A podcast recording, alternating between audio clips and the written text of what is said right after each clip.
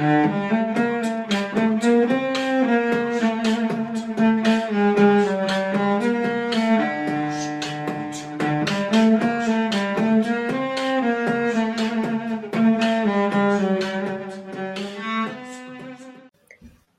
dia, boa tarde, boa noite para você que é torcedor, para você que é torcedora do Santos Futebol, Santos Futebol Clube.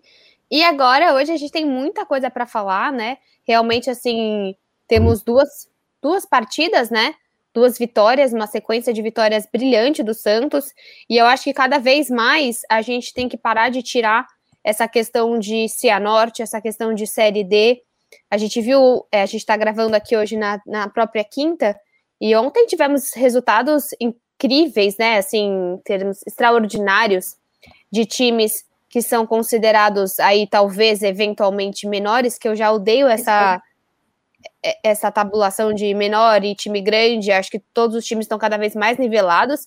Então acho que é até uma discussão, né, Ni, se os times estão melhorando ou piorando para saber o porquê que está chegando num nivelamento tão incrível assim do futebol brasileiro de maneira geral mas que eu acho que a gente tem que usar isso para valorizar a vitória do Santos, sabe? Porque a viagem é longa, o gramado é ruim, é um Cianorte que tem uma exposição que ele provavelmente, se tiver, vai ter só ano que vem, porque são é, jogos no Premier, são jogos gravados para o Brasil inteiro. Então, assim, é um time que vem. Porque vem dessas. Ah, o Lucas Braga mesmo, né? Ele veio dessas atuações de Copa do Brasil, né? Não, foi, foi o Lucas Braga, foi do Luverdense? Eu tô confusa. Foi, foi, foi, foi o Lucas Braga. Então, vem muito dessas atuações, que daí um time se interessa. Cara, ontem nós vimos a participação do goleiro, se eu não me engano, do CRB, que foi muito bem. Também o goleiro do contra o Cruzeiro, né? Contra o Cruzeiro do Juazeirense. Uma performance dessa leva o cara eventualmente para ser um para ir para um Havaí, para um Bahia, para um Ceará, mesmo para um, um, um, um time. É, o goleiro é, da o, próprio goleiro do CRB, na verdade, ele já tinha passagens por times maior, de maior expressão, como o próprio Vasco, o próprio Ceará, e aí é uma oportunidade, né, de ele voltar para a elite do futebol, porque o que ele fez ontem, bater pênalti com a maior segurança, pegar pênalti e tudo mais, Não, foi realmente impressionante. Foi uma das melhores batidas que a gente viu. É, ontem batidas muito ruins, né? Jogo do Palmeiras, jogo do CRB, mas a gente não tá aí falando de outros times, o que a gente tá fazendo mais é sei que as pessoas detestam que fale de outros times aqui no podcast, mas é muito mais uma ressignificação da vitória do Santos, né? Porque foi uma vitória é, muito interessante, até pelo momento do Santos. Eu acho que se a gente estivesse aqui duas semanas depois e tivesse passado por um vexame, a gente ia estar tá muito chateada, mas ia ser um pouco mais entendível, né, Ni? Então, acho que o que, que, a gente pode tirar do Cianorte? Eu acho que eu começo com uh, as possibilidades do Diniz, né? O Diniz aí optando por John e por Marcos Guilherme, colocando o Kaique no banco, colocando. Desculpa, Marcos Guilherme também o, o Luiz Felipe. Acho que a gente pode começar por essas três ideias do Diniz. O que, que você está achando? Olha, Bel, apesar de o resultado ter sido mais magro, né, de o Santos ter ganhado de 1 a 0 na volta, de 2 a 0 na ida, o jogo da volta foi bem melhor. O jogo da ida teve mais de 40 cruzamentos e esse teve menos da metade, não teve nem 20, não sei se foram, sei lá, 11 ou 18, agora não lembro o número, mas muito menos. E o time criando, assim, é, todo mundo que viu o jogo viu quanto o Santos perdeu gols que poderiam ter dado uma vitória mais ampla, mas eu prefiro perder gols de jogadas bem construídas do que ficar nesse, ai, criou um monte de chance, mas foram umas cabeçadas nada a ver, que foi tudo para fora, tudo bem mal feito. Mal feito, assim, não gosto de. Esse cruzamento na área é um futebol muito pobre, ainda mais porque o Santos não joga com um centroavante de referência. O Caio Jorge é um homem de muita movimentação. O jogo contra o Ceará foi muito melhor do que eu esperava. Eu, o que eu gostei bastante, acho que a gente precisa destacar a questão psicológica, porque o Santos perdeu um pênalti, depois abriu o placar, levou o empate, e isso não abalou o Santos como aconteceu em outros momentos já desse ano, né? Acho que então tem essa questão. E eu acho, é, eu sempre falo isso, quem me segue no Twitter ou acompanha aqui o podcast e tal, que eu não tenho compromisso com os meus erros, não tenho medo de mudar de opinião. Eu fui muito contra a volta do Luiz Felipe para o time, mas ele fez três bons jogos. Não são os jogos de maior exigência técnica do ano, óbvio que não, mas ele foi bem. E é importante você ter opções seja é, se um lesiona e o outro entra no mesmo nível, seja se for para jogar com três zagueiros, tudo isso é importante. Eu não era a favor de tirar o Kaique, mas eu também não assisto treino. Então, acho que foi bom o Diniz ter dado esse voto de confiança para re tentar recuperar um jogador. Acho que ainda não dá para a gente cravar que, nossa, voltou, é isso aí, mas fez bons jogos, jogos seguros. É, destaco principalmente o jogo contra o Ceará, que, ele, que o Luiz Felipe foi bem. O John foi muito bem em todos os jogos. O único gol que ele tomou foi gol de pênalti. E é o que você falou, né? Ai, mas é o Cianorte. Sim, tudo bem, mas até aí o São Paulo levou quatro gols do 4 de julho. É, é junho? Eu não sei se é junho ou julho. Vocês me desculpem. É 4 de julho. Julho, é 4 de julho, porque uhum. eu fiz a piada da Kate Perry da independência dos Estados Unidos. Referências. Mas enfim, então o São Paulo levou quatro gols do 4 de julho. Óbvio, se classificou, mas quero dizer, tomar gol acontece.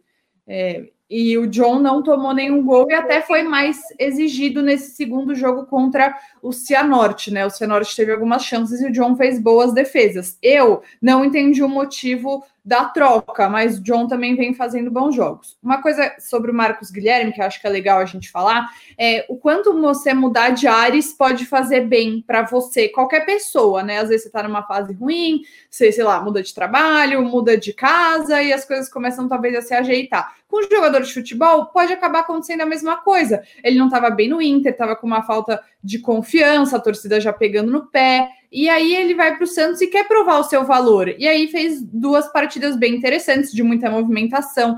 Teve a confiança de arriscar chutar de fora da área, assim saiu o gol do Santos contra o Cianorte. É, então acho que temos boas notícias. Tá cedo ainda para comemorar demais, mas é a primeira vez no ano que o Santos engata aí três vitórias seguidas. Vamos ver se contra o Juventude consegue engatar a quarta, que seria excelente para um time que está nesse momento de recuperar a confiança e também porque é muito importante somar pontos no Campeonato Brasileiro, ainda mais em casa. E tem que lembrar, né, uma coisa que a gente sempre esquece. Três pontos contra o Juventude são os mesmos três pontos contra o Maracanã no, contra o Flamengo no Maracanã. Então, assim, é depois, eu lembro muito isso, em 2015, o Santos não prioriza nem a Copa do Brasil, nem o brasileiro fica sem nada. Em 2016, no fim, acaba que o, Bras o brasileiro é ganho pelo Palmeiras, Santos também poderia ter brigado mais. Em 2019, você tem um, um Flamengo absurdo? Você tem. Mas você tem um Santos muito bom também. Então, eu acho que assim, não tô falando, puta, agora que ganhou do Cianorte e do, do Ceará, a gente é campeão. Não é, mas é acreditar mais no brasileiro, porque assim, uma derrota contra o Juventude, a gente vai lembrar dessa derrota, assim como foi, tava 3 a 3 contra, tava 3 a 0 que foi contra o Fortaleza. Ano passado, se eu não me engano, tomamos cinco ou seis gols do Goiás, né? Então, assim, é, é um Santos que não pode dispersar em jogos mais acessíveis, né? Como eu falei, não gosto dessa questão de time grande ou pequeno, mas se você tem times que sobem para a Série A, eles vão ter dificuldade. A Juventude vai ter, o Cuiabá vai ter, porque é muito mais difícil, é muito mais competitivo. Como você tem um Santos, se tiver na fase, se tiver do meio para o fim da tabela, vai ter uma dificuldade de lidar com essa pressão muito maior do que times que, infelizmente, que eu acho muito triste você ver a situação do Cruzeiro, do Botafogo, do Vasco. Não acho nada engraçado, eu acho isso tenebroso para o futebol brasileiro. Então, eu acho que é um Santos que fez jogos mostrando uma evolução. E o que eu espero para os próximos é que o Diniz, talvez diferente do Ariel, eu acho que o Ariel Roland, ele tinha uma ideia muito certa de jogo, futebol muito bonito, muito vistoso, até um relacionamento muito evoluído, né? Que a gente fala que talvez não esteja preparado. O Diniz, eu espero que ele esteja olhando para o Santos, vendo até onde eu posso ir com esse time. Porque, assim, o que me irritou insanamente no jogo contra o Bahia foi estar tá 2 a 0 e você ainda brincando com. Talvez acho que era o João Paulo ainda lá atrás, acho que era. É, tá 2 a 0 e você brincando com o goleiro ainda. Não, meu filho, tá 2 a 0 a bola tá no goleiro. Você chuta, mas você explode essa bola daí. para você não fazer 3 a 0 como aconteceu. Então, assim, tem alguns pontos do Diniz que a gente tem que conversar ainda, mas eu acho que realmente, assim, é o Marcos Guilherme, ele é muito voluntarioso, combina muito com o Caio Jorge. Amo que o Lucas Braga vai ter dificuldade para voltar para esse time, porque a dificuldade faz que você, a hora que você entra, você faz um trabalho melhor. Adoro que o Marcos Guilherme encher o saco do Lucas Braga e vice-versa. Isso é importante. Você tem um Caio Jorge que, quando entra o Marcos Leonardo, por mais que o Caio Jorge ainda é muito melhor que o Marcos, dá um toque-toque ali na casinha do Caio Jorge, fala: Ó, oh, eu tô aqui, o Ângelo faz a mesma coisa com o Marinho. Então, assim, são posições importantes. Eu acho que é por isso que a gente briga tanto. O que falta muito no Diniz é o Santista quer queimar a língua com um erro do Matson. Deixa a gente fazer isso. Então, eu acho que precisa colocar o Matson. É o que você fala, Neni. Não estamos vendo o treino. Às vezes o Pará é uma pessoa muito mais sólida no treino. Mas, nos últimos jogos, o Felipe Jonathan, por exemplo, ele faz uma função ofensiva que às vezes tapa um pouco o buraco dessa nossa reclamação com ele na parte defensiva. Pará não. O Pará não é esse tipo de cara, principalmente quando tá sem o Marinho, se tiver com o Ângelo, não consegue fazer isso. O Felipe Jonathan, por exemplo, teve um primeiro tempo ruim contra o Ceará, um segundo tempo um pouco melhor ofensivamente. Então, eu acho que é trabalhar também com, com o Matson. A gente tem a chegada do Danilo, a gente tem a chegada uh, do Moraes da lateral e tem a chegada do Zanocelo, né, Nick, que aconteceu essa semana. Sim, a gente ainda não, sabe quando ele vai estrear, né? Não, deve ser contra o Juventude. E, Por enquanto ele tá é... o garfo e a faca para comer. Eu não entendi. A, a matéria da, da Gabriela Brino hoje no UOL fala das funções cognitivas que ele trabalha. Então, assim, às vezes ele usa o celular ao contrário, ele troca hum. o garfo e a faca de mão. E tem uma, não vi ainda, vamos pinturas. ler se você não viu também, quem não viu, depois entra no UOL, Gabriela Brino falando sobre usar no selo, muito interessante, assim. E, Ufa, e cara, Gabi, gente... me perdoa pelo vacilo, absurdo, cara, prometo absurdo. que eu vou ler. Mas é, é, é, interessante ver essas pequenas coisas que ele tenta enganar o cérebro para pensar de outra maneira. Gostei, então, gostei. que ele consiga enganar o adversário também quando esteja em campo.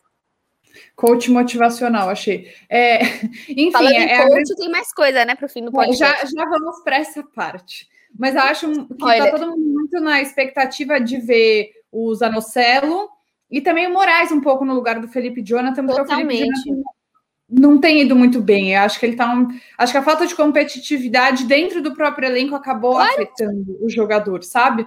Em qualquer Enfim, profissão, né, Nisso? Você está muito Sim. acomodado em qualquer lugar que você esteja, para que, que eu vou fazer um pouco mais? Não estou falando que o Felipe Jonathan é um profissional acomodado, mas faz falta para todo mundo você ter alguém que possa pegar o seu lugar a qualquer momento, como a gente acabou de falar de Lucas Braga e Marcos Guilherme. Sim, exato. A competitividade ela é saudável também. Acho que todo mundo deve estar ansioso para ver se o Moraes consegue efetivamente é, pegar, pegar o lugar do Felipe Jonathan à altura. Enfim, então acho que tem essas expectativas. E, enfim, uma coisa que eu acho, Bel, é que o Lucas Braga deve voltar, né, para o time no, contra o contra o Juventude, já deve poder voltar, mas o Moraes, o Moraes não, desculpa, o Marcos Guilherme jogando bem. Eu ia falar isso, é que eu e a Bel, a gente deu um apelido para ele. Coisas sim, que acontecem sim. quando a gente conversa, é o Magui. Mas, enfim, quando Agora não vou conseguir me concentrar. Mas acho que, como ele jogou bem, ele colocou uma dúvida na cabeça do treinador. Eu não tô dizendo aqui que, ah, não, jogou três jogos bem, dois jogos bem, então ele tem que ser titular. Não é isso que eu tô falando, mas que é, quando o jogador tem um bom desempenho, é difícil de tirar ele do time. Então, eu e o Pirani não, não tem feito bons jogos. Eu não quero queimar o jogador, não tô dizendo que ele não presta, mas acho que pode acontecer, talvez, do Diniz optar por colocar o Marcos Guilherme como o articulador do meio de campo com a volta do Lucas Braga. Até mesmo ele ter entrado com o Marcos Leonardo e não necessariamente tirado o Caio. Porque o Caio, ele consegue também, às vezes, fazer um papel de meia. Ele já jogou de meia e ele é bom de meia também. Eu gosto do Caio, cara. Eu, eu sempre falo isso. Mas é porque as pessoas estão criticando, ah, é centroavante que não faz gol. Só que o que ele constrói é muitas vezes o que o meio de campo não consegue construir. Então, eu acho o cara extremamente essencial. E para fechar esse elenco, a gente precisa pontuar é, o Jean, porque assim, o Jean vem fazendo jogos interessantes que dentro da ousadia do Diniz, eu sinto o Jean Mota pé no chão. Por mais que ele está recuando mais com a zaga e sendo mais parceiro do Alisson do que do Pirani, o Jean Mota não faz loucura. Você pode ver que assim, ele fez um golaço né, contra o, o Ceará, ele fez o golaço, o jogo que abriu a partida, e ele vem fazendo toques de bola, ele vem tentando trabalhar, precisa melhorar, não é o segundo volante ideal, ok. Mas eu tô gostando da simplicidade do futebol do Giamota.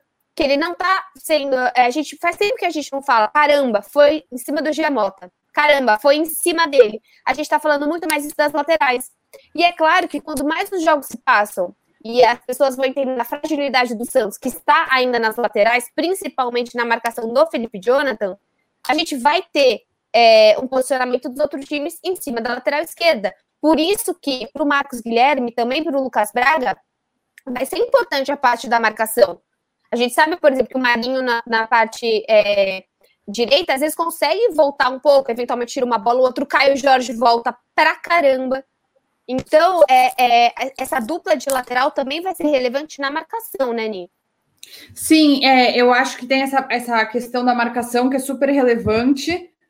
E mais uma coisa sobre o Giamota, Bel, que eu acho que é, é complicado assim, porque o Giamota ele sabe jogar bola, ele sabe, ele fez, ele fez bons jogos, não é só que ele não errou, ele acertou muita coisa, ele ajudou muito o time a construir um monte de coisa nos últimos jogos, mas ele precisa trabalhar para ser mais constante. Precisa, porque ele é um jogador que pode ser útil, mas depende dele, sabe? Depende da disposição que ele mostra dentro de campo. E às vezes ele acaba falhando nisso, sabe? E faz esses dias ele comemorou que faz cinco anos que ele chegou no Santos e variou muito, né? Entre altos e baixos. E seria muito bom para o clube, para o elenco, para o Diniz, se ele conseguisse se manter sempre nesse nível que não precisa ser sempre nota 9. Se ele pudesse ser sempre nota 6,5, já ajuda o time, entendeu? É, em, é, em quanto tempo a gente não, não teve um Alisson assim também?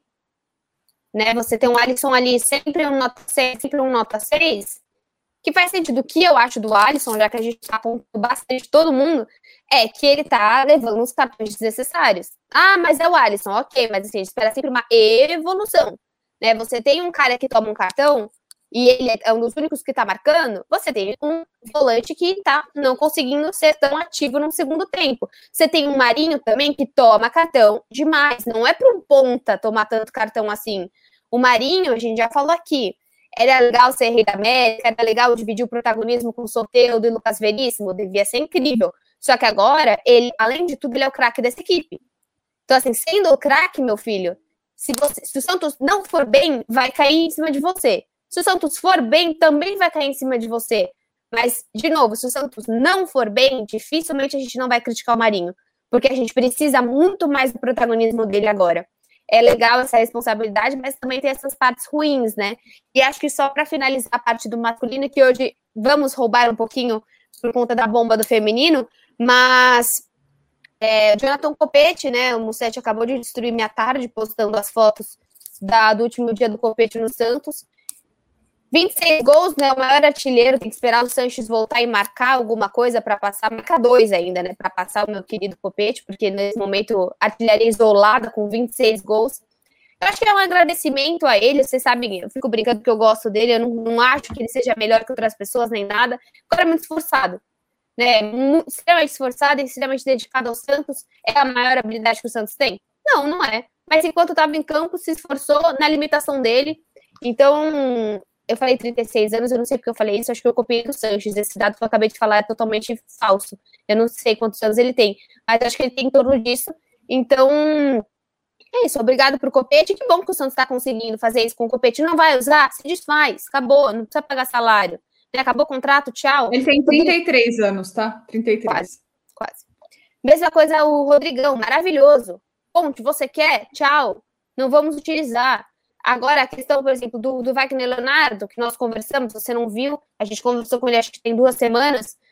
É, o Náutico está fazendo um trabalho interessante com, com o Wagner, né? Outra pessoa, Alanzinho também foi emprestado ao Guarani. Interessantíssimo, não vamos utilizar agora. Empresta para um time que está brigando sempre na Série B para subir. Vai ter jogos importantes, vai jogar contra o Vasco, contra o Botafogo, vai jogar contra o Cruzeiro, vai jogar contra a Chape, vai jogar contra times interessantes e que você vai poder ver o potencial dele também. Então, eu gosto desses empréstimos.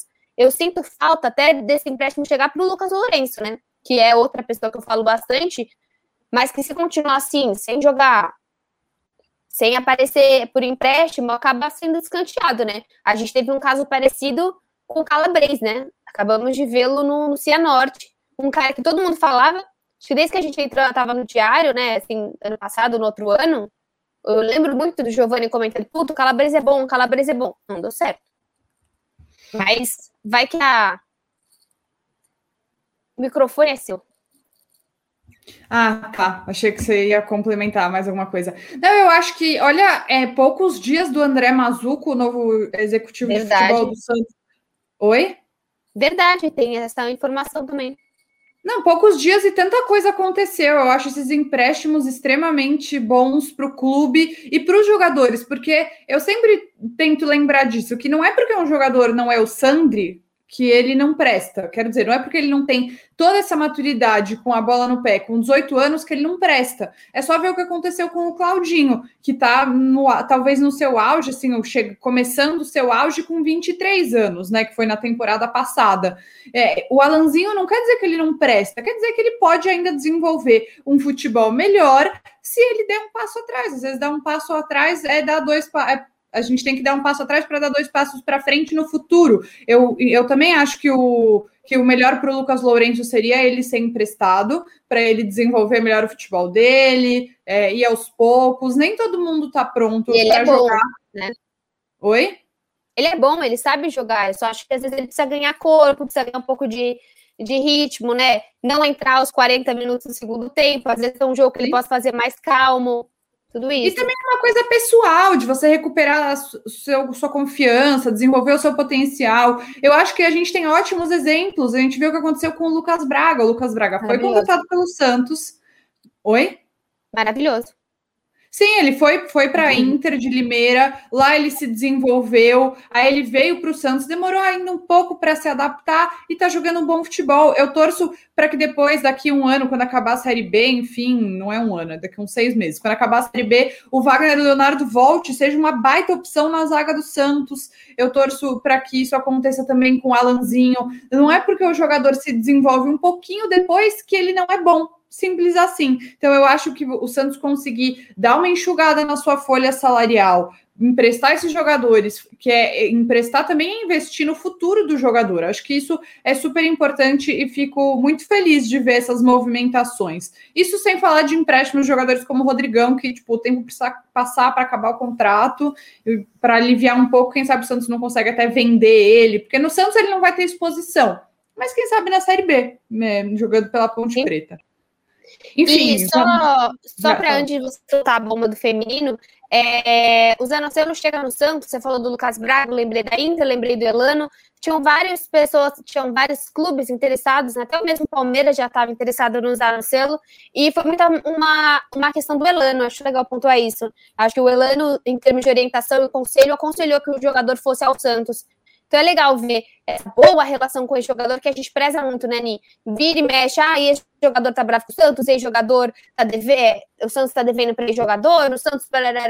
Então, assim, ver que a relação, pelo menos com o Elano, ela é positiva e até indicou aí que o Vinícius seguisse a sua carreira no Santos. Pode ir agora. Sim, vamos falar de feminino. Então, desde a última quarta-feira, Cristiane Lessa não é mais treinadora das Sereias da Vila. Ela pediu demissão é, pediu para sair do Santos. O que eu sei é que faz tempo que o relacionamento dela com as jogadoras não estava bom. Eu ouvi dizer, inclusive, que foi até antes do campeonato começar, o negócio já não estava muito bom. É, meio que sentaram para tentar conversar ou para terminar de vez esse relacionamento, e aí ela optou por sair. Minha informação é que ela também teve conflito com a comissão técnica, tanto é que só ela saiu e a auxiliar dela, que é a Fabi Guedes, continua no clube e é ela quem assume interinamente. Então, assim, meio que perdeu o vestiário, ou talvez nunca tenha tido o vestiário. Se esse é, esse é, o real motivo, eu acho que é, porque está todo mundo repercutindo a mesma informação, não tinha mesmo como, gente. É, eu acho que a gente falou no boletim das sereias da terça-feira é, que ela estava que tava tendo uma oscilação, que ela estava escalando o time de uma maneira que não agradava. Não acho que dá para falar mal de todo o trabalho dela, até porque ela não saiu por causa disso. Ela fez, o time fez ótimos jogos sob o comando dela, com ela trocando jogadoras, etc. Mas uma hora, quando não tem uma boa relação entre jogadoras e, e treinador, treinadora, não dá simplesmente acontece, faz parte da vida. O futebol é assim. Lamento, porque eu gostava. O Santos já está classificado para a próxima fase. O máximo que pode fazer é ficar em terceiro, porque já não alcança a pontuação de Corinthians e, e Palmeiras, só chega no máximo a 30 pontos, porque tem 24 pontos, tem mais dois jogos a serem jogados. É, não, o desempenho foi bom, né? Razoavelmente bom, aliás, excepcional. Talvez se a gente pensar no ano passado, mas 13 jogos, 7 vitórias, 3 empates e três derrotas. Acho que algumas dessas derrotas poderiam ter sido evitadas se não fosse por algumas insistências técnicas da Lessa que eu discordei, sempre discordei, enfim, acho que quem acompanha sabe. Mas é, eu lamento que o Santos não tenha conseguido construir um novo projeto de longo prazo. Eu, eu olho muito, por exemplo, do Corinthians, que está há anos com Arthur Elias e que é um trabalho excelente, é uma referência no futebol feminino brasileiro. E eu gostaria que o Santos pudesse construir isso. Bom, não foi com a Alessa, vamos ver quais são os próximos passos.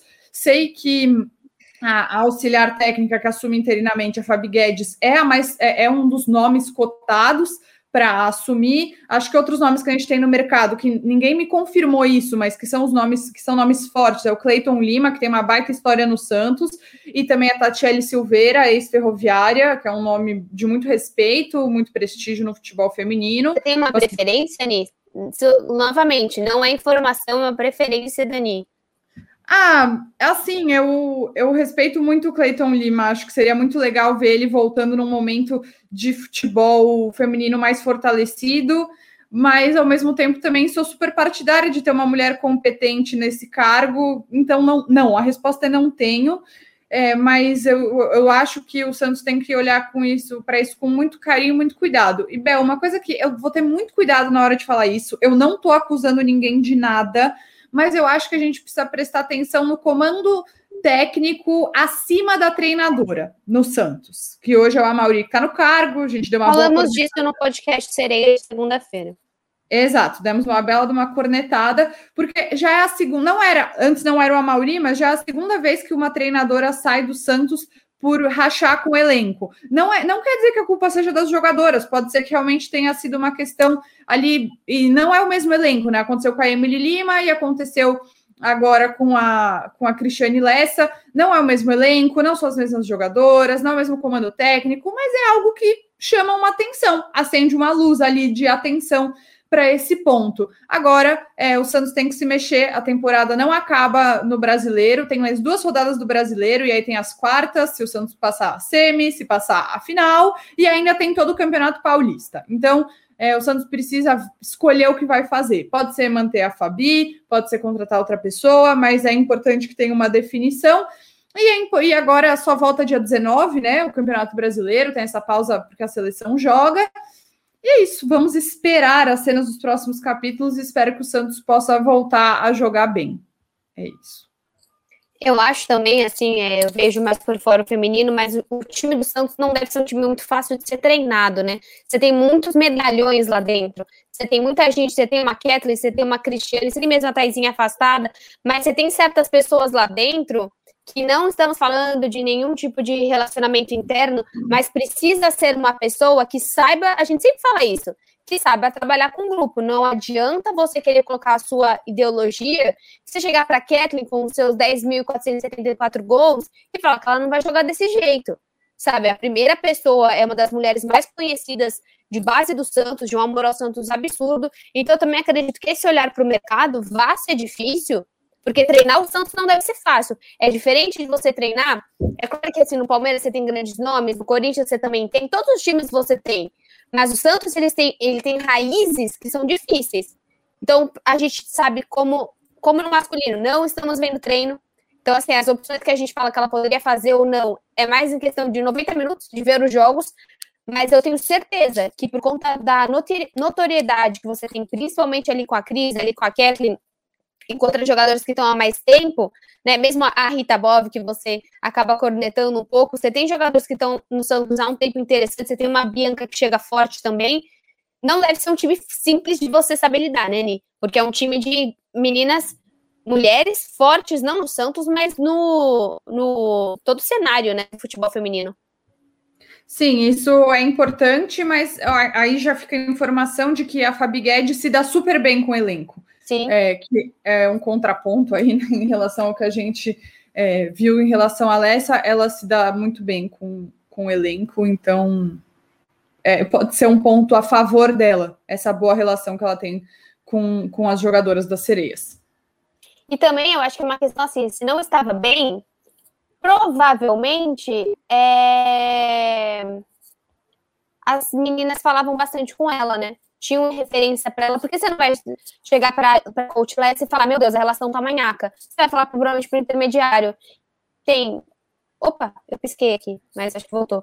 Se a gente tem uma falha de comunicação acima, talvez a Fabi, que estava no intermédio, tenha ouvido bastante as críticas dos jogadores e consiga fazer um papel diferente. Bom, Ni, algum comentário para a gente fechar? Eu acho que eu esqueci de falar do Copete, né? Acho que eu não falei sobre ele. Eu achei muito bonita a despedida dele. Acho que o Copete, assim, é um cara que tecnicamente acabou faltou, faltou um pouco, mas isso, mas é um cara que sempre honrou a camisa do Santos, que sempre amou jogar no Santos, sempre deu tudo que ele eu podia amo. dar nunca foi corpo mole nem nada disso. E eu acho bonito quando os ciclos se encerram da maneira certa, sabe? Sem litígio, sem briga. Ele sai pela porta da frente. Eu sou muito grata a tudo que ele fez pelo Santos, tudo que ele conseguiu fazer pelo Santos. E desejo muito boa sorte a ele na carreira. Acho que sair pela porta da frente no mundo do futebol é difícil, mas ele merece. Então fico feliz que tenha sido assim. E ele não só recebeu uma placa, né? Ele recebeu uma chuteira de ouro. Então aí vemos a evolução do Santos, que não dá placa também dá chuteiras de ouro. Bom, é com esse comentário que a gente finaliza. Hoje estamos um pouquinho atrasadas, mas semana que vem, lembrando, terça-feira é dia de Boletim Sereia, quinta-feira é dia de Alvinegras da Vila. Esse é episódio 70, não é, Ni? Sim. Oh, holy shit, 70. Se você não gostar, 70 de novo. Ah, eu adoro essa piada. Com Nossa essa senhora, eu vou, eu vou deixar o podcast. Tchau! Tchau, gente! Thank you.